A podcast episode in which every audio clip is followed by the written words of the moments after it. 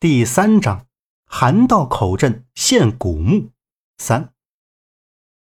当杨义成抬起头时，眼前那个小孩竟然不见了。扫着身前宽阔的空地，荒无一人。小木，儿子，那是自己的儿子啊！从家中追到这里，从未离开自己的视线，现在居然没有了，凭空消失了。突然。杨义成脚下的地面又发出轰隆隆的闷声，杨义成这才心里咯噔一下，转身往自己的家中跑去。杨义成回到家中，地震已经缓缓结束，将近一个小时的震波，余震不是很强烈，而且他们这里也不是震中心，也没什么损失。一进门就见赵子梅从凳子上站起来，眼泪汪汪的：“你是怎么了？”连儿子、老子都不管了呀！一家人都跟着提心吊胆的。杨义成一傻眼，跑进东屋一看，儿子杨木正乖乖的躺在他奶奶的怀里睡着了。他爷爷奶奶被杨义成的莽撞举动一惊，惊愕的看着他半天没说话。折腾了快一个晚上，天也渐渐亮了。杨义成把自己看到的、经历的。一五一十的说给赵子梅听，赵子梅心里一揪，心想：不会是橙子中邪了吧？媳妇儿赵子梅说，当时杨义成看到儿子杨木就匆忙跑出屋，而杨木当时就在炕上好好的躺着。他父亲走后突然大哭起来，把他爷爷奶奶都惊醒了。三个人好不容易把杨木给哄睡着了，而杨义成却说。他亲眼看到儿子从炕上站起来，坐在炕边，然后跳下来跑出门，一路上咯咯的笑着，自己却怎么也追不上自己的儿子。地震结束后，儿子竟然不见了，却好好的躺在家人的怀里睡着了。可二人都坚信自己所看到的，不管怎么样，儿子没事就谢天谢地。说着话，天也就大亮。没多会儿，墙外面有人大喊着：“杨大哥，杨大哥，杨大哥在家吗？”杨义成闻声扭头向外看了一眼，起身走了出去。赵子梅也跟在后面，走到门外，就看见身材莽撞、大个子的熊洛祥，眼睛放光似的看着杨义成道：“杨大哥，快跟我去，韩道口镇那儿出大事了。”杨义成被这话弄得一头雾水。阿祥，昨晚上地震，你家那没事吧？一会儿橙子去你家老爷子那取药呢。赵子梅站在门口向前一步，与杨义成站在一起说道：“哎呀，嫂子，你说梦话呢？什么时候地震了？我爸他一早就出村了，也没交代给我什么呀。行了，嫂子，等我爸回来，我叫他给你送来。杨大哥。”走了，快！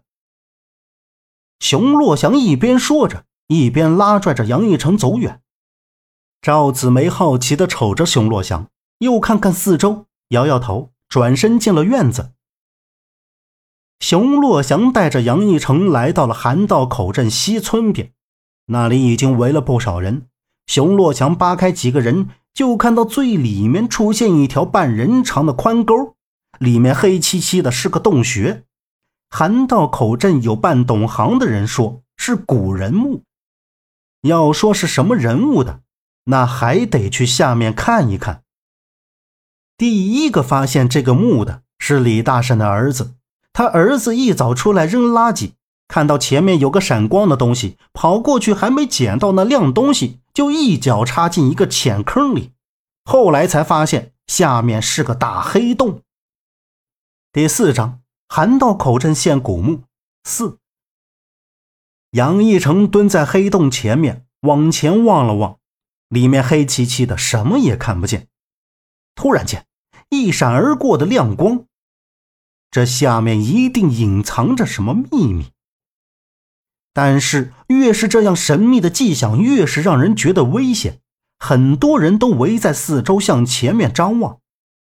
熊洛祥把前面的一些人向后推了推，说道：“你们向后去去，让我杨大哥好好看看。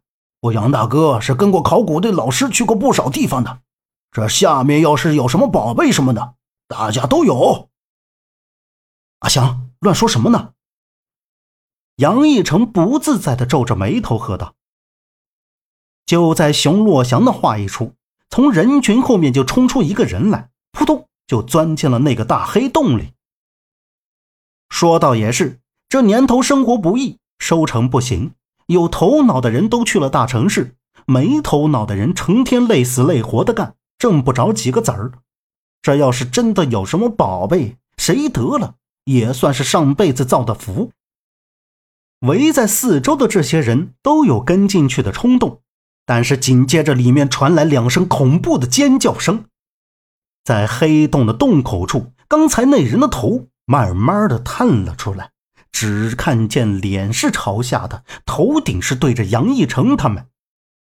那人的头顶不知被什么东西抠掉一小块皮，正往下流着鲜血，贴在黑洞壁上的脸发出一声闷闷的话：“让我上去。”旁边不知是谁又喊了一声：“流血了。”杨一成和熊洛祥才反应过来，赶紧救人，把人先弄出来。熊洛祥第一个跑向前，蹲下身子：“老兄，你这太冲动了！你这一脑袋磕进去，没把你脑袋磕掉了呀，这就不错了。快出来吧！”熊洛祥嘲笑的说完，那边却没什么反应。杨一成走过去：“阿祥，快把他拉上来吧，送你爸那儿去缝两针。”说着，两个人一个脱下衣服，用衣服捂着流血的头顶；一个人拉着他伸出来的一条胳膊。杨大哥，我去，这也太沉了吧，我拉不动啊！你们再过来两个人，过来帮帮忙。三个人用了很大的力气，终于把那人拉出了黑洞。熊洛祥还摔了个大跟头。就在这时，所有在场的人都被眼前的老乡给吓到了。一些老少妇幼都跑了，就剩下两三个胆大的，惊恐地看着地上那被他们拖拉出来的老乡。那人已经不知道被什么东西撕成了两半，就剩下被他们拉上来的一个淌着血的脑袋、一只胳膊和一条腿粘连在一起的右半拉子身子，五脏六腑被他们扯拉的时候躺了一地，洞口处还有一颗扑通。动了两下，鲜血红红的老乡的心脏。此时起身的熊若翔目瞪口呆的瞅着身前这番恐怖景象，不知所措。就在刚才，自己还跟他开玩笑呢。杨义成早已察觉到这里的阴阳怪异之气，只是还没等到他开口，竟在眼皮子底下死了一个人。韩道口镇村西边出了人命。马上就有市里的干部过来处理，过去好几天也没给出什么结果。出了这样的事，也没人敢下黑洞。那片空地被他们用铁丝网圈了起来。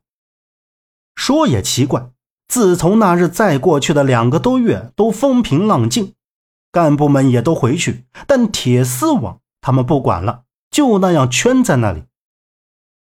这期间，熊洛祥去找杨义成不下五次，想让他跟自己一起去黑洞里探个究竟。每次都要出门的时候，就被赵子梅叫了回去。杨义成最在乎的就是他儿子杨木，熊洛祥也就没说什么，离开了。转眼间已经到了秋末，这天月亮高高挂在夜空中，杨义成躺在院子里那把破旧的老摇椅上。望着离自己遥远的圆月，回想着这一年发生了太多事。先是自己无缘无故的被厂子裁员，其次是七月份的地震，明明很强的震感，却没有人感觉到，没有人知道。媳妇儿也是通过自己说的才知道。再就是韩道口镇吃人的大黑洞，连干部们都束手无策。还有。最气人的就是熊老爷子竟然得了失心疯，整天胡言乱语。之前说给儿子杨木抓的药也没个准儿了。本集播讲完毕，感谢您的收听。